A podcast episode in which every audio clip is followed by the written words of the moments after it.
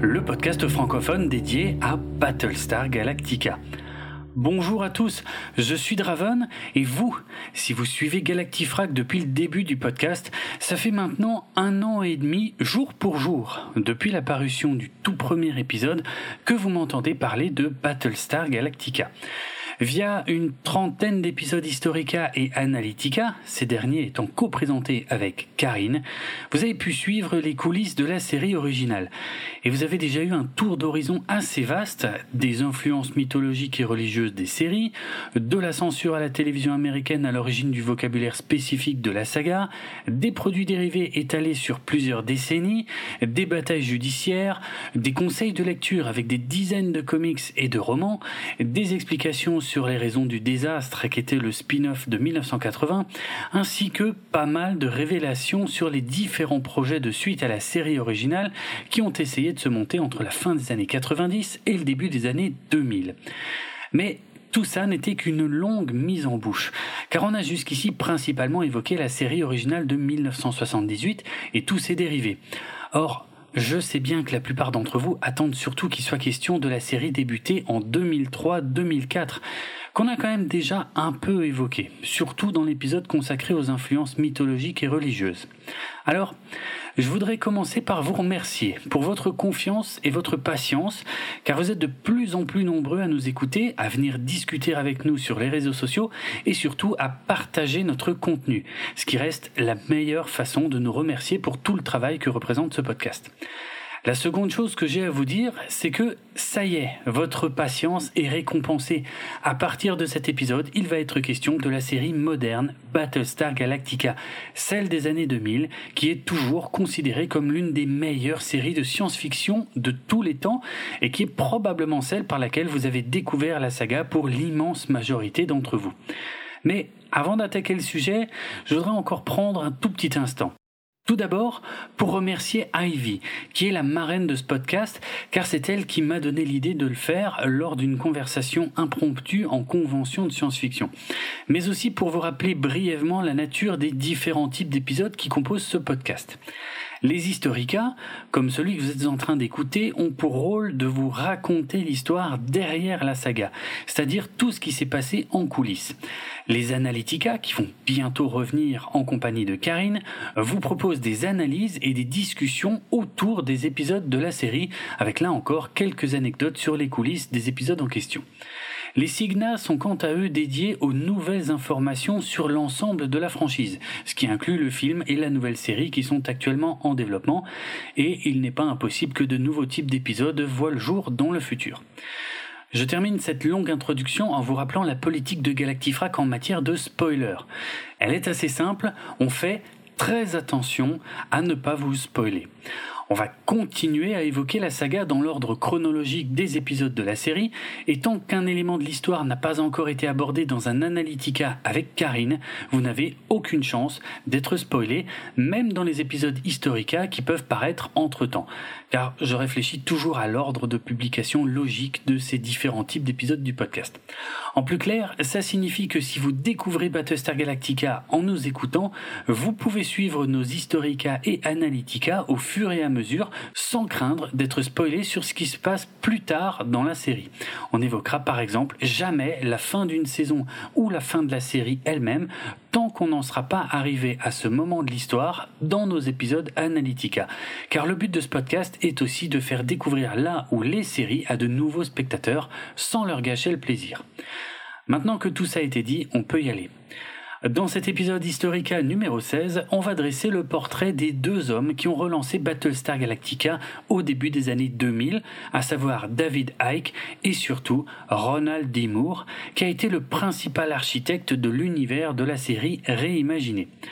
On verra comment leurs parcours respectifs avant Battlestar Galactica ont forgé ce qu'ils ont insufflé dans la série et on évoquera également leur carrière après Battlestar Galactica afin de voir comment ils ont su rebondir ou pas sur le succès de leur reboot. Décollage. En novembre 2001, donc à peu près au même moment où la série Battlestar Galactica de Brian Singer et Tom DeSanto évoquée dans l'épisode historique précédent est en train de tomber à l'eau, Angela Mancuso, la présidente de la division des chaînes du câble de Studios USA, demande à David Icke de superviser un revival de Battlestar Galactica destiné à la chaîne Sci-Fi. Pour rappel, à cette époque, Studios USA, qui était anciennement connu sous le nom de USA Network, lorsqu'ils ont racheté Universal Television en octobre 1997, possède à la fois la franchise Battlestar Galactica à la télévision et la chaîne Sci-Fi. Avant d'attaquer les portraits qui vont constituer le cœur de cet épisode, je voudrais apporter une petite précision sur un métier dont je vais beaucoup vous parler dans les prochaines minutes. Il s'agit du poste de producteur exécutif sur une série. Il existe près d'une vingtaine de types de producteurs différents qui peuvent travailler sur une même série.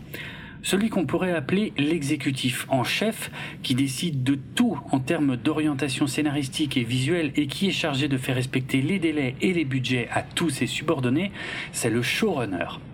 Le showrunner, c'est le poste le plus élevé sur une série. C'est comme son nom l'indique, celui qui dirige le show. En dessous du showrunner, on retrouve le ou les producteurs exécutifs dont les missions sont globalement les mêmes que celles du showrunner, mais à des degrés très variables selon les séries. C'est le second poste le plus élevé au sein d'une série, mais un producteur exécutif peut très bien être davantage impliqué dans le respect du budget que dans l'écriture des scénarios, ou inversement. Tout dépend des rôles qui ont été déterminés au départ par le showrunner. Pour être producteur exécutif, il faut généralement avoir commencé sa carrière par d'autres postes de production de niveau inférieur dans la hiérarchie. Le producteur exécutif dispose donc d'une certaine expérience dans le métier.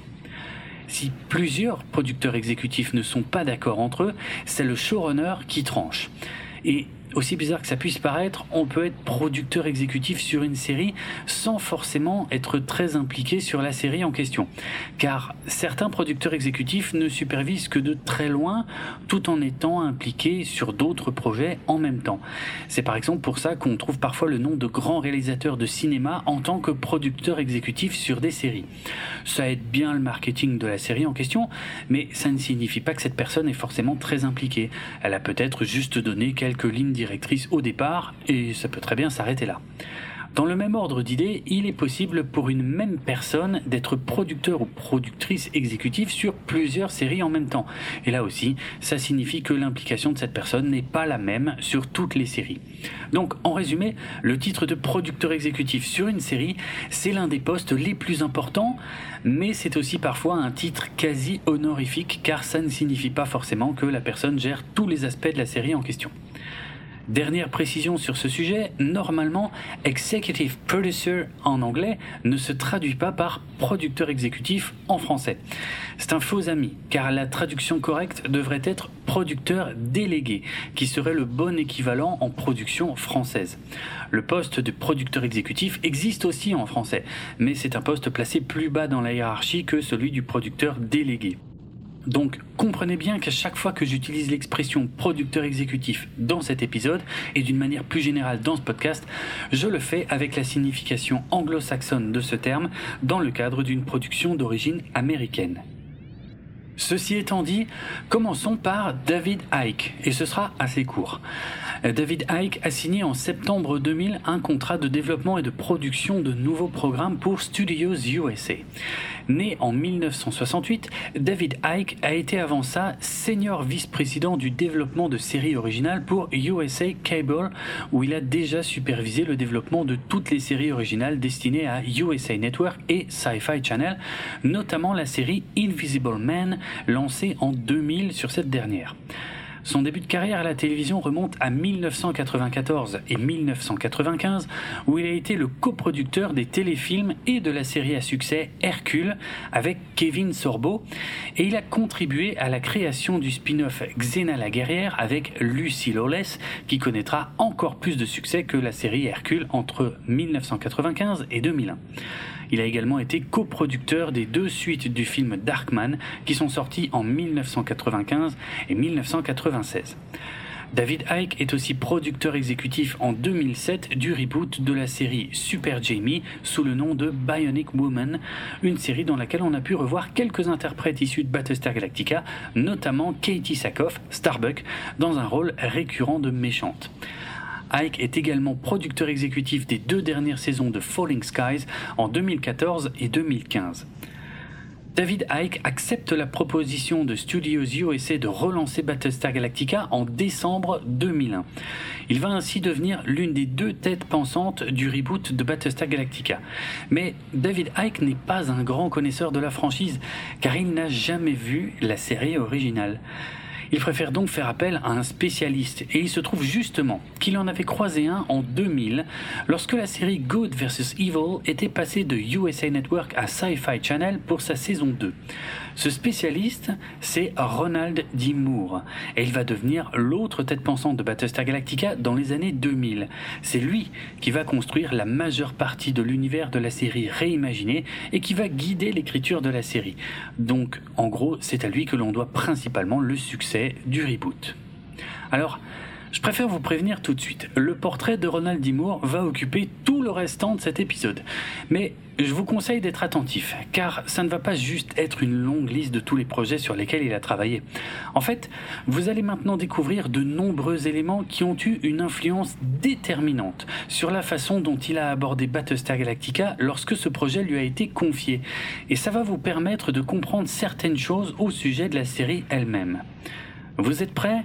C'est parti Ronald Dowell Moore, communément appelé Ronald D. Moore ou Ron Moore, est né en Californie en 1964. Dès son plus jeune âge, il se passionne pour le programme spatial de la NASA. Ça, c'est quelque chose qu'il réutilisera bien plus tard dans sa série For All Mankind. Il a 5 ans lorsque l'homme marche sur la Lune pour la première fois. La première série de science-fiction qu'il découvre est Perdu dans l'espace, la série originale des années 60. Puis il découvre Star Trek qui devient sa série favorite. Il la regarde en syndication, donc en rediffusion, dans les années 70. Cinq jours par semaine, lorsqu'il rentre de l'école, il est à 4 heures de l'après-midi devant sa télévision pour regarder Star Trek. Il s'imagine que la série lui montre le futur de la NASA et de l'humanité, et il rêve du jour où le monde sera dirigé par un gouvernement unique et où on commencera à construire des vaisseaux spatiaux. Il a 14 ans lorsque la série originale Battlestar Galactica débute en 1978 et il en devient rapidement un grand fan. Il se souvient encore de sa grande déception lorsque l'annulation de la série a été annoncée en 1979. Il s'intéresse à l'écriture dès le lycée et il étudie les sciences politiques à l'université. Comme il bénéficie d'une bourse de la Navy pour ses études, il fait son service pendant un mois à bord de la frégate USS WS Sims durant sa première année à l'université. Côté religion, il se déclare comme étant un catholique en voie de guérison, ce qui signifie probablement qu'il a eu une éducation catholique dont il a fini par se détacher. Il se considère comme agnostique, c'est-à-dire non-croyant, mais pas pour autant fermé à l'idée de l'existence de divinités supérieures, tant qu'on n'a pas de preuve du contraire. Je ne sais pas si vous l'avez remarqué, mais entre ses études en sciences politiques, son attrait pour la Navy et sa liberté d'esprit pour aborder la religion, on a déjà là trois composantes majeures qu'il va insuffler dans sa vision de Battlestar Galactica. Les dessous de la politique, la vie à bord d'un vaisseau de guerre et les débats au sujet de la spiritualité. Et j'en profite pour insister sur ce dernier point, car j'ai entendu trop souvent que la forte présence de religion dans certains aspects de Battlestar Galactica émanait forcément des Américains très croyants et donc pas très objectifs sur le sujet. Vous savez maintenant que c'est faux, et que c'est justement le détachement de Ron Moore par rapport à la religion qui lui a permis d'aller assez loin dans l'exploration de certaines thématiques auxquelles des croyants n'auraient peut-être pas osé toucher. Mais on est encore loin de tout ça quand, en 1988, il visite le tournage de la série Star Trek La Nouvelle Génération à l'âge de 24 ans. Il assiste à une partie du tournage de l'épisode Boucle temporelle, Time Squared en VO, dans lequel l'équipage de l'Enterprise rencontre un double du capitaine Picard qui vient apparemment du futur. À la fin de sa visite, Ron Moore donne un script qu'il a lui-même écrit à l'un des collaborateurs de Gene Roddenberry, le créateur de Star Trek. La série est en effet ouverte à des propositions de script venant d'inconnus, car son producteur considère que c'est un bon moyen de trouver de jeunes talents, du moment que les scripts sont soumis de manière légale, même sans agent. C'est ce que fait Ron Moore, car le jeune scénariste amateur rêve d'écrire pour la série qu'il enregistre soigneusement sur VHS chaque semaine. Après ça, les mois passent et Ronald D. Moore enchaîne les petits boulots en espérant devenir un jour scénariste à Hollywood. Deux années auparavant, il a par exemple été réceptionniste dans une clinique vétérinaire. Et là, il est à deux semaines de s'engager dans la Navy lorsqu'il reçoit un appel de Michael Piller, qui est producteur exécutif de Star Trek, la nouvelle génération. Piller a plusieurs bonnes nouvelles pour Ron Moore.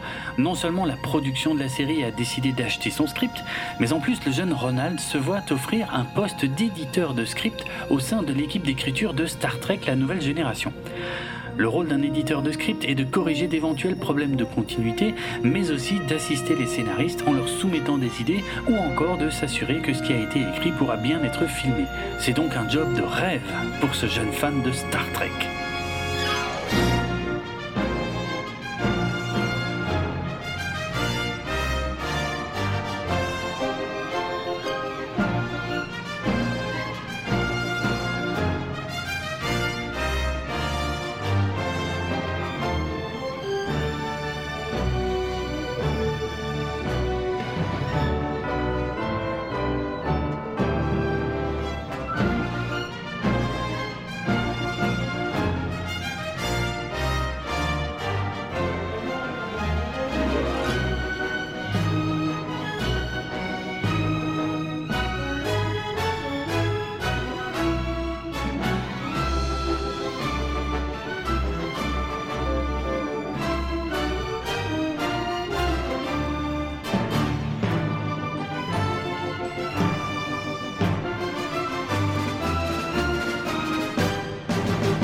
Premier script de Ronald D. Moore devient l'épisode 5 de la saison 3 intitulé Filiation en VF, The Bonding en VO on lui demande rapidement de proposer un second script et il écrira ou coécrira ainsi 27 épisodes sur l'intégralité de la série tout en ayant travaillé comme éditeur sur une cinquantaine d'épisodes.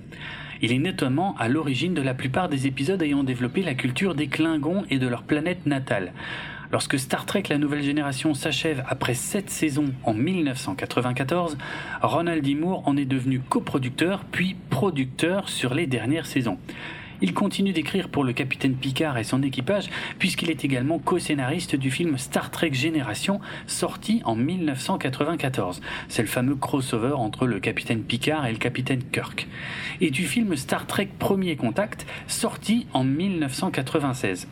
Ces deux films ont été coécrits avec le célèbre Brannon Braga, scénariste très connu de l'univers de Star Trek, qu'il a rencontré sur les dernières saisons de la nouvelle génération et avec qui il a déjà coécrit l'épisode final de cette série. Suite à son travail sur la nouvelle génération, Ron Moore devient producteur superviseur dès la saison 3, puis coproducteur exécutif sur les deux dernières saisons du spin-off Star Trek Deep Space Nine, qui est diffusé de 1994 à 1999. Il signe également les scénarios d'une trentaine d'épisodes de la série, dont notamment les premiers épisodes de la saison 3 qui introduisent l'USS Defiant et qui permettent à la série de parfois s'éloigner de la station qui lui donne son nom. Il co-signe également Épreuves et Tribulations, Trials and Tribulations en VO, le sixième épisode de la saison 5 de Deep Space Nine qui célèbre les 30 ans de la franchise Star Trek avec pour l'occasion un voyage dans le temps qui permet de voir des personnages de cette série dans des scènes avec l'équipage de la série originale via des effets spéciaux d'incrustation assez impressionnants pour l'époque et une histoire qui en fera un des épisodes préférés des fans de Star Trek, toutes séries confondues. À la fin de Deep Space Nine en 1999, il enchaîne directement sur la série Star Trek Voyager qui a débuté en 1995. Il travaille sur trois épisodes du début de la saison 6 dont il est soit scénariste, soit coproducteur exécutif. Mais il quitte rapidement Voyager car il ne peut plus cacher ses frustrations liées à l'univers de Star Trek et il a désormais envie de faire totalement autre chose. C'est là qu'il enchaîne en tant que producteur consultant sur la série Good vs Evil, où il fait la connaissance de David Icke en 2000. puis il est rapidement contacté par Jonathan Frakes, un acteur de Star Trek La Nouvelle Génération, il interprétait William Riker, qui est également passé derrière la caméra. Il a réalisé des épisodes de quasiment toutes les séries Star Trek sauf la première, ainsi que plusieurs films de la saga, dont Star Trek Premier Contact, qui avait justement été écrit par Ronald D. Moore. À cette époque, Jonathan Frakes est producteur exécutif de la série Roswell et il propose le poste de producteur exécutif et de scénariste à Ron Moore à partir de la saison 2 de la série Roswell. Frakes se souvient de ce que Moore a apporté à la culture des Klingons et il souhaite bénéficier de son expérience pour développer la culture des aliens de Roswell. Pour la saison 3, Ronald D. Moore devient même showrunner de la série sur laquelle il travaille entre 2000 et 2002 et il en profite pour proposer des idées qu'on lui avait refusées pour Star Trek. On y revient un peu plus tard. Moore est d'ailleurs le co-auteur de l'épisode final de la série Roswell. Pendant la période où il travaille sur Roswell, on lui demande également d'écrire le pilote d'une nouvelle série basée sur les romans de science-fiction, la ballade de Pern, Dragon Riders of Pern en VO, qui serait destinée au réseau télévisé du studio Warner Bros.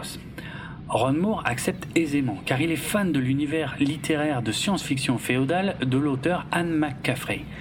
C'est durant ce développement que Moore a l'idée de faire une série dans un style documentaire avec des caméras portées à la main afin de rendre plus réel quelque chose qui ne l'est pas. Mais l'expérience globale s'avère compliquée car le studio fait réécrire le script de Moore sans l'accord de ce dernier pour un résultat qui n'a plus grand chose à voir avec les romans d'origine.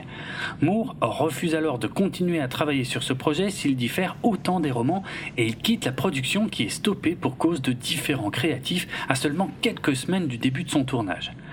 La série tirée de la balade de Pern n'a jamais vu le jour car elle a été complètement annulée par la Warner, mais Moore va garder en tête son idée de caméra portée à la main pour en créer une série dans le réel.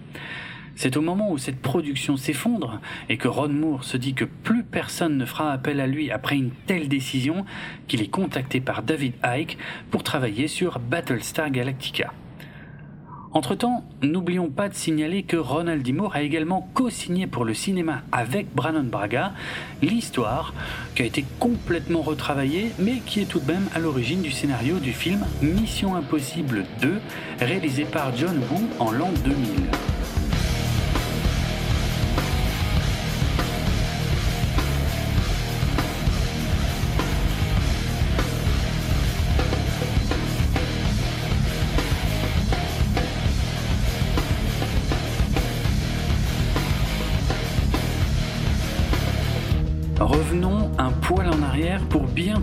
L'état d'esprit de Ronald D. Moore en 1999 lorsque se termine le spin-off Star Trek Deep Space Nine. Il est très heureux d'avoir pu travailler sur cette série qui est la première qui n'ait pas été créée par Gene Roddenberry, l'homme à l'origine de Star Trek, et sur laquelle il a ressenti une plus grande liberté que sur la nouvelle génération mais il a également le sentiment que cette série aurait pu aller plus loin pour se défaire des codes habituels de la saga sur laquelle il travaille maintenant depuis une dizaine d'années. Il a l'espoir de faire bouger les choses et de faire évoluer la franchise lorsqu'il enchaîne sur la saison 6 de Star Trek Voyager, dont le showrunner est à ce moment-là Brannon Braga, avec qui il a entretenu des relations très fructueuses en termes d'écriture pendant de longues années. Seulement, les liens hiérarchiques entre les deux hommes ne sont plus les mêmes sur cette série. Ron Moore est désormais à une place inférieure à celle de Brannon Braga dans la hiérarchie, et il n'arrive pas à le convaincre de ses idées comme le fait que le vaisseau devrait rester abîmé pendant plusieurs épisodes après avoir subi des dommages, ou encore le fait que les personnages devraient avoir à gérer pendant plus longtemps les conséquences de leurs actes. Il travaille notamment sur un arc scénaristique où l'USS Voyager doit escorter un groupe de vaisseaux civils extraterrestres à travers une zone de guerre. Il se souvient avoir évoqué la série originale Battlestar Galactica lors de ses réunions de travail, car le concept était assez proche. Il veut en profiter pour explorer de nouveaux concepts. Il se demande par exemple si la flotte civile procède à des votes pour se soumettre ou non aux décisions de la capitaine Catherine Janeway. Et il s'interroge également sur la culture de cette flotte civile qu'il aimerait développer. Plus généralement, concernant la série Voyager qui raconte l'histoire de l'USS Voyager qui se retrouve isolé dans une zone très éloignée, inconnue de Starfleet, et qui doit se débrouiller pour retourner sur Terre, Moore se pose des questions légitimes. Est-ce que l'équipage ne devrait pas customiser le vaisseau pendant son périple? Est-ce que le Voyager ne devrait pas avoir une apparence différente à son retour sur Terre? Pourquoi est-ce que Catherine Janeway resterait éternellement la capitaine du vaisseau? Est-ce qu'il ne devrait pas y avoir des élections? Est-ce qu'un système politique devrait se mettre en place au sein du vaisseau? Est-ce qu'une culture légèrement différente de celle de Starfleet ne devrait pas commencer à émerger à bord? Est-ce qu'il ne devrait pas y avoir des zones du Voyager qui deviennent inaccessibles après avoir subi des dommages? À chaque fois, la réponse est à peu près la même, non. Star Trek, ce n'est pas ça. Ce n'est pas l'esprit de Voyager on ne devrait pas trop abîmer le vaisseau. Personne ne devrait contester le leadership du capitaine Janeway. La moralité des héros ne doit jamais être questionnée. Déjà à l'époque de Deep Space Nine, Ron Moore voulait explorer de nouvelles choses. Il voulait que les personnages ne fassent pas toujours les bons choix en temps de guerre, ou qu'ils se retrouvent face à des décisions très complexes où il n'existe pas forcément de réponse parfaite. Il voulait aussi que la série soit un peu plus sombre et que certains épisodes se terminent sur des situations peu réjouissantes, voire désespérées, mais on lui répondait à chaque fois que ce n'était pas l'esprit de la franchise. En plus de ces idées inhabituelles dans l'univers de Star Trek, Ron Moore souhaite voir évoluer la série dans un format plus feuilletonnant où il serait nécessaire de voir tous les épisodes pour suivre l'évolution des personnages et de l'histoire. Seulement, à cette époque, le studio Paramount qui gère l'univers de Star Trek n'est pas du tout intéressé par une série feuilletonnante. Il est en effet beaucoup plus facile de revendre une série épisodique ou procédurale en syndication aux États-Unis, c'est-à-dire en rediffusion sur de nombreuses chaînes du câble à travers tout le pays, comme je vous l'avais déjà expliqué dans notre épisode Historica numéro 4. Comme son nom l'indique, une série épisodique est une série dont l'histoire est bouclée en un seul épisode et dont on peut facilement suivre l'intrigue même si on n'a pas vu les épisodes précédents. Une série procédurale est un type spécifique de série épisodique qui s'applique généralement aux séries policières ou médicales. Dans une série procédurale, tous les épisodes sont construits sur le même schéma. Au début de l'épisode, on retrouve tous les personnages que l'on connaît bien, puis surviennent soit un nouveau crime dans le cas d'une série policière, soit un nouveau patient dans le cas d'une série médicale. Et l'épisode se déroule ensuite avec des étapes qui sont à peu près les mêmes à chaque fois et qui débouchent sur une résolution du cas à la fin de l'épisode. Les séries policières comme Les Experts ou médicales comme Doctor House sont des exemples très célèbres de séries procédurales qui sont donc très faciles à prendre en cours de route à la télévision même si on n'a pas vu tous les épisodes, ce qui en fait des séries très faciles à vendre en syndication. Il arrive que les séries épisodiques possèdent un fil rouge feuilletonnant tout au long d'une saison, mais celui-ci n'occupe généralement qu'une petite place dans les épisodes et encore pas forcément dans tous les épisodes afin de ne pas trop perdre les nouveaux spectateurs éventuels. En 1999, Star Trek est donc uniquement constitué de séries épisodiques, voire procédurales. Et Paramount ne voit aucun intérêt à une série feuilletonnante. Ce n'est que quelques années plus tard, en 2003, que le studio fera évoluer sa position sur le sujet en autorisant la saison 3 de Star Trek Enterprise à devenir un peu plus feuilletonnante afin de faire remonter les audiences de cette série qui a du mal à trouver son public. En 1999, Brannon Braga est donc chargé de faire respecter la volonté du studio concernant Star Trek Voyager. Et c'est pour cette raison, mais aussi un peu parce qu'il se sent parfois menacé par son ancien collègue d'écriture, qui remet en cause son leadership, qu'il ne soutient pas les idées de Ronald D. Moore. Braga exprimera plus tard des regrets sincères par rapport à son manque de soutien, tandis que Ron Moore affirmera qu'il a fait une erreur en acceptant par facilité de travailler sur cette série qu'il voulait, de son point de vue, remettre sur le droit chemin sans avoir pensé au changement de posture de Brannon Braga à cause des nouvelles responsabilités de ce dernier. C'est à cette époque que Ron Moore commence à s'imaginer comment il procéderait s'il développait sa propre série de science-fiction. Il malmènerait ses personnages, il prendrait plus de risques que dans Star Trek, il dégagerait l'écran géant de la passerelle du vaisseau, il ferait en sorte que les vaisseaux se déplacent de façon réaliste dans l'espace. Il garde tout ça dans un coin de sa tête pour le cas où ça pourrait lui servir un jour. Même si leur collaboration houleuse n'a duré que le temps de trois épisodes sur Voyager, ça a été une période très difficile pour Moore et Braga, qui se sont tout de même réconciliés des années plus tard. C'est donc avec le souvenir encore frais de toutes ces frustrations que Ronald D. Moore accepte en 2002 de bâtir un nouvel univers pour Battlestar Galactica. David Icke lui demande d'écrire le scénario d'une mini-série de 4 heures, donc 3 heures sans les publicités, ainsi que de construire le background de l'univers et des personnages au cas où cette mini-série en deux épisodes pourrait être transformée en une série hebdomadaire. En gros, il est chargé de reconstruire tout l'univers de Battlestar Galactica, et pour cela il va bien évidemment s'inspirer de la série originale, mais il va aussi puiser dans toutes ses frustrations liées à Star Trek, puisqu'à ce moment-là, il ambitionne ni plus ni moins de réinventer la science-fiction à la télévision. Il réutilise bien évidemment dans Battlestar Galactica des idées qu'il avait à l'époque pitchées à Braga pour Star Trek Voyager. Mais avant de nous plonger à 100% dans le renouveau de Battlestar Galactica dans les futurs épisodes de ce podcast, continuons à aborder la carrière de Ronald D. Moore. Au même moment où on demande à Ron Moore de travailler sur le renouveau de Battlestar Galactica, il est également approché par la chaîne HBO qui lui propose un poste de producteur exécutif sur sa nouvelle série Carnivale, alias La Caravane de l'étrange en VF.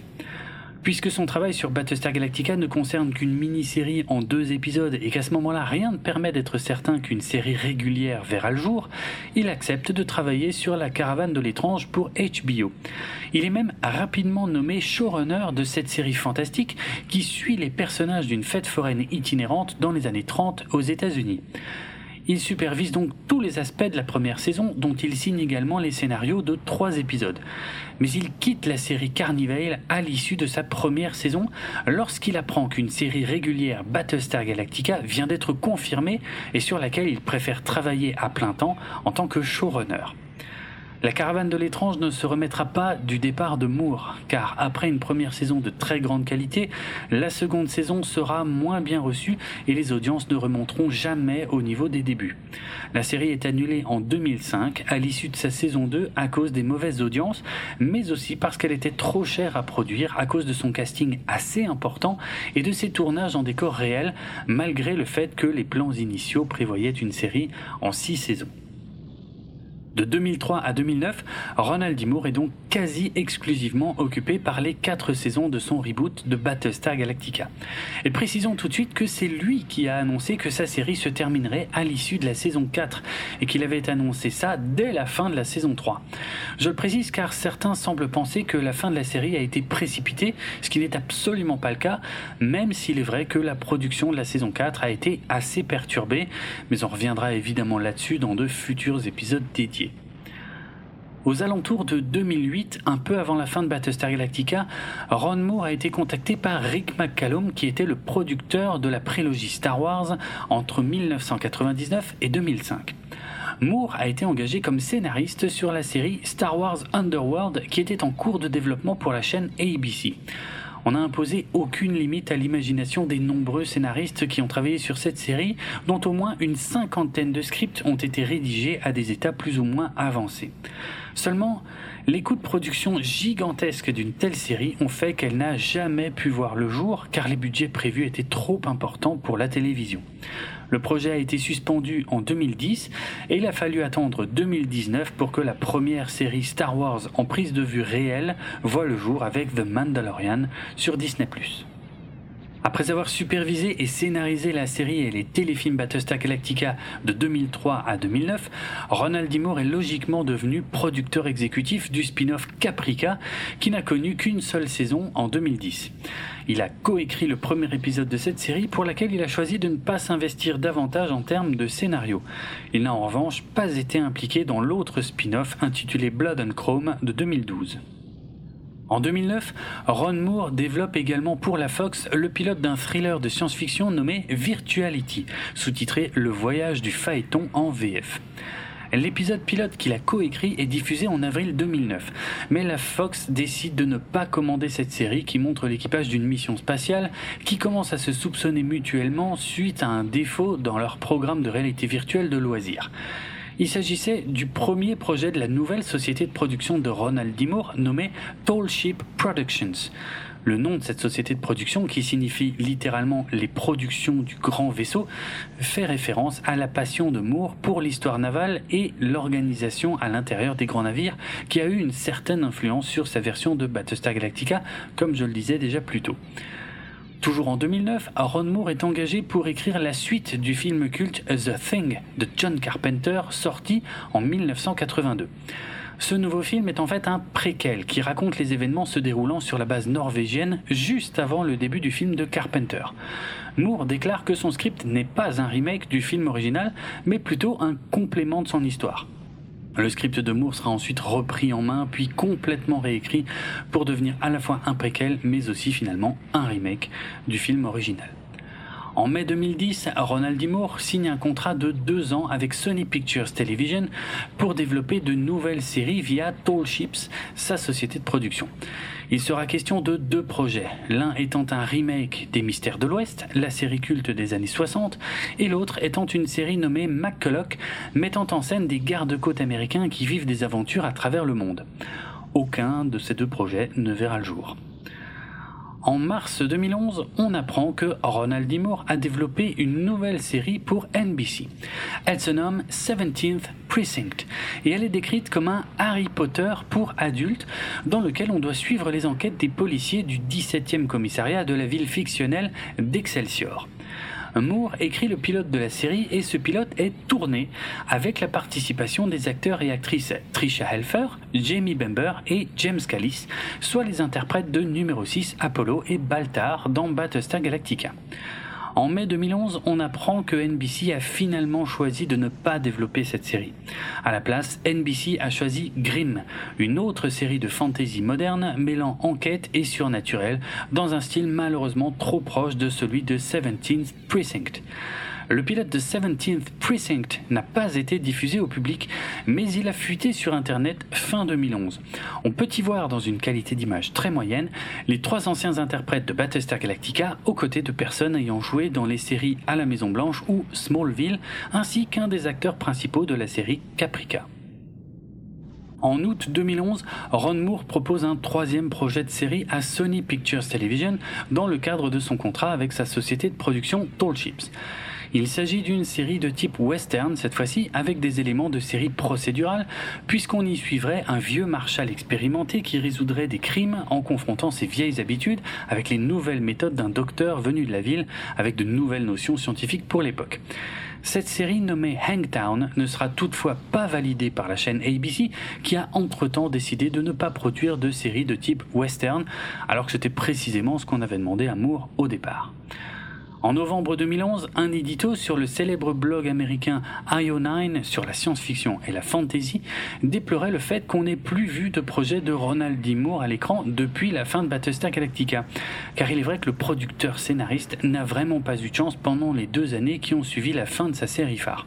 Et ça ne s'arrête pas là, puisque près d'un an plus tard, en septembre 2012, on apprend que Ronald D. Moore a été engagé par ABC pour écrire le script de la série A Night's Tale qui serait tiré du film du même nom, renommé Chevalier en VF, qui était sorti en 2001 avec Heath Ledger dans le rôle principal.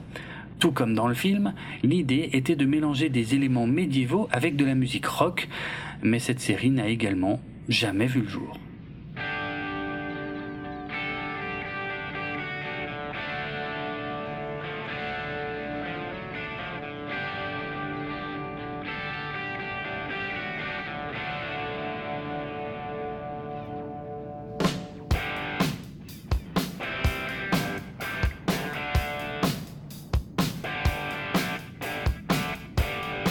Il faut attendre 2014 pour que le nom de Ronald soit à nouveau associé à une série diffusée à l'antenne.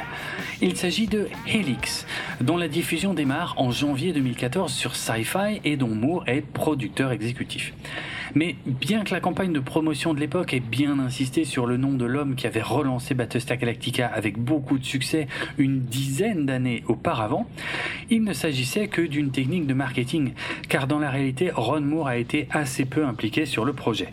Il n'a en effet participé qu'à quelques réunions préliminaires pendant lesquelles il avait glissé quelques idées pour la direction générale de la série et c'est tout. Il n'en est ni le créateur ni le showrunner.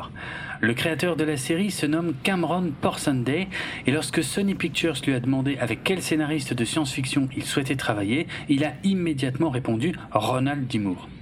Celui-ci a accepté de venir collaborer à cette série centrée sur un groupe de scientifiques isolés en Antarctique pour empêcher la propagation d'une nouvelle maladie.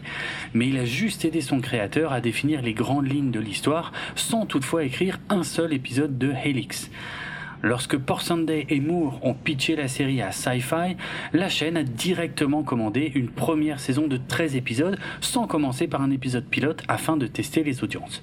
La série sera annulée en avril 2015 après une seconde saison dont les audiences s'étaient effondrées par rapport à la première.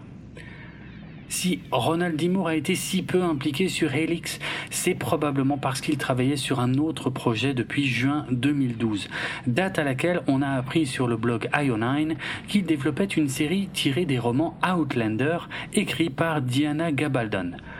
Le projet est officialisé un an plus tard lorsque la chaîne payante Stars commande une première saison en juin 2013 et celle-ci commence à être diffusée en août 2014.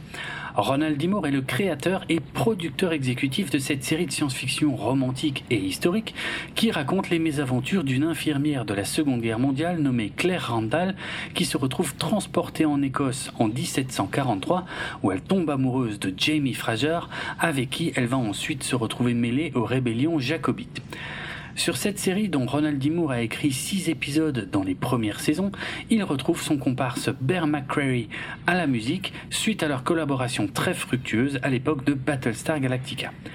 En 2021, la série Outlander est toujours en cours de diffusion et elle compte six saisons. En 2017 et 2018, durant la diffusion de la saison 3 de Outlander, la courte série d'anthologie Philip K. Electric Dreams fait son apparition sur le service de streaming Amazon Prime Video. Elle a également été développée par Ronald D. Moore qui y tient le rôle de producteur exécutif et qui signe le scénario de l'épisode 5 intitulé Vraie vie, Real Life en VO. Comme l'indique le nom de la série, chacun des dix épisodes est une adaptation d'une histoire courte du célèbre auteur Philippe Cadic, à qui on doit plusieurs histoires et romans de science-fiction qui ont été adaptés au cinéma, avec par exemple les films Blade Runner, Total Recall, Planète Hurlante, Minority Report, Paycheck et Scanner Darkly, Next ou encore L'Agence, sans oublier la série The Man in the High Castle, qui est également disponible sur Prime Video. Notez que l'un des autres producteurs exécutifs de la série Electric Dreams est Brian Cranston, l'acteur star de Breaking Bad, qui joue d'ailleurs dans le sixième épisode. Le 1er novembre 2019, Apple a lancé son propre service de streaming nommé Apple TV ⁇ L'une des séries disponibles lors de ce lancement est la première saison de For All Mankind. Cette série uchronique est une création originale de Ronald D. Moore, dont il est producteur exécutif et dont il signe les scénarios des épisodes 1 et 7 de la première saison. Dans For All Mankind, Moore imagine que les soviétiques ont été les premiers à poser le pied sur la Lune en 1969, ce qui rebat complètement les cartes de la conquête spatiale et qui oblige les Américains à innover en des femmes et des personnes issues de minorités afin de rester dans la course. Cette série a été très bien reçue et elle a été renouvelée pour une seconde saison qui a vu le jour en février 2021 sur Apple TV+, ainsi qu'une troisième saison annoncée avant le début de la diffusion de la seconde saison. Fin 2020, on a appris que le film Les Robinson des mers du Sud, Swiss Family Robinson en VO, sorti en 1960 par Disney, allait connaître un remake sous forme de série sur Disney+. La série sera écrite par Ronald D. Qui en est également le producteur exécutif.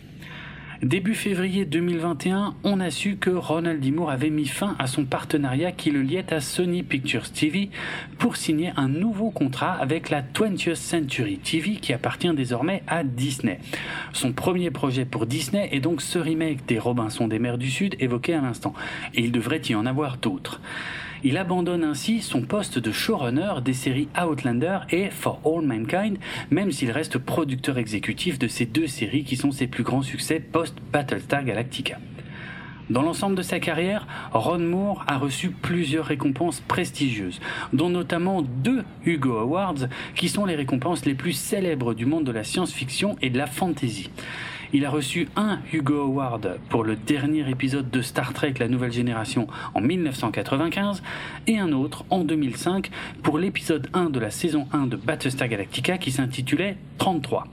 Il a également reçu un Peabody Award en 2005 pour Battlestar Galactica ainsi qu'un Emmy Award en 2008 pour l'un des courts flashbacks bonus du téléfilm Razor et enfin un Streamy Award en 2009 pour la web série The Face of the Enemy qui s'intercale au milieu de la saison 4 de Battlestar Galactica. Voilà, maintenant que vous savez tout sur David Icke et Ronald D. Moore, on va pouvoir, dans le prochain épisode Historica, se pencher sur leur façon de travailler sur la relance de Battlestar Galactica à partir de 2002. Et si vous vous demandez à quoi ressemblent David Icke et Ron Moore, sachez que vous pouvez les voir à la fin de tous les épisodes des quatre saisons de Battlestar Galactica. Si, si, ce sont les deux personnages que l'on peut voir dans les petites pastilles humoristiques à la fin du générique de chaque épisode de la série réimaginée. Ces petites pastilles s'appellent R&D TV et c'est un jeu de mots car R et D signifient habituellement recherche et développement, généralement dans le monde de l'industrie ou de la tech, alors qu'ici il s'agit plutôt de Ronald et David, R et D. Ronald D. Moore, c'est le barbu qui est à gauche et David Icke, c'est celui qui est à droite. Et comme je sais que parmi vous, il y a des criminels qui zappent les génériques avant la fin et qui n'ont donc jamais vu ces petites pastilles super violentes et très drôles qui sont différentes à chaque épisode et qui durent seulement 5 secondes chacune, vous trouverez dans les notes de cet épisode un lien vers une vidéo YouTube qui compile toutes les pastilles en une seule vidéo. Notez que des compilations de ces pastilles figurent aussi en bonus des éditions les plus récentes des coffrets DVD et Blu-ray de Battlestar Galactica, en plus d'être à la fin de chaque épisode. Et il n'est pas nécessaire de comprendre l'anglais pour saisir ce qui se passe dans ces pastilles dont l'humour est essentiellement visuel.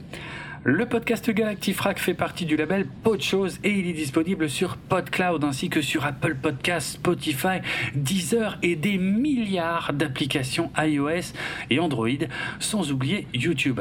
Retrouvez les notes de l'émission sur galactifrac.lepodcast.fr et suivez-nous sur Twitter, Facebook et Instagram pour du contenu supplémentaire en lien avec cet épisode, notamment forcément les petites vidéos R&D TV que je posterai là-bas.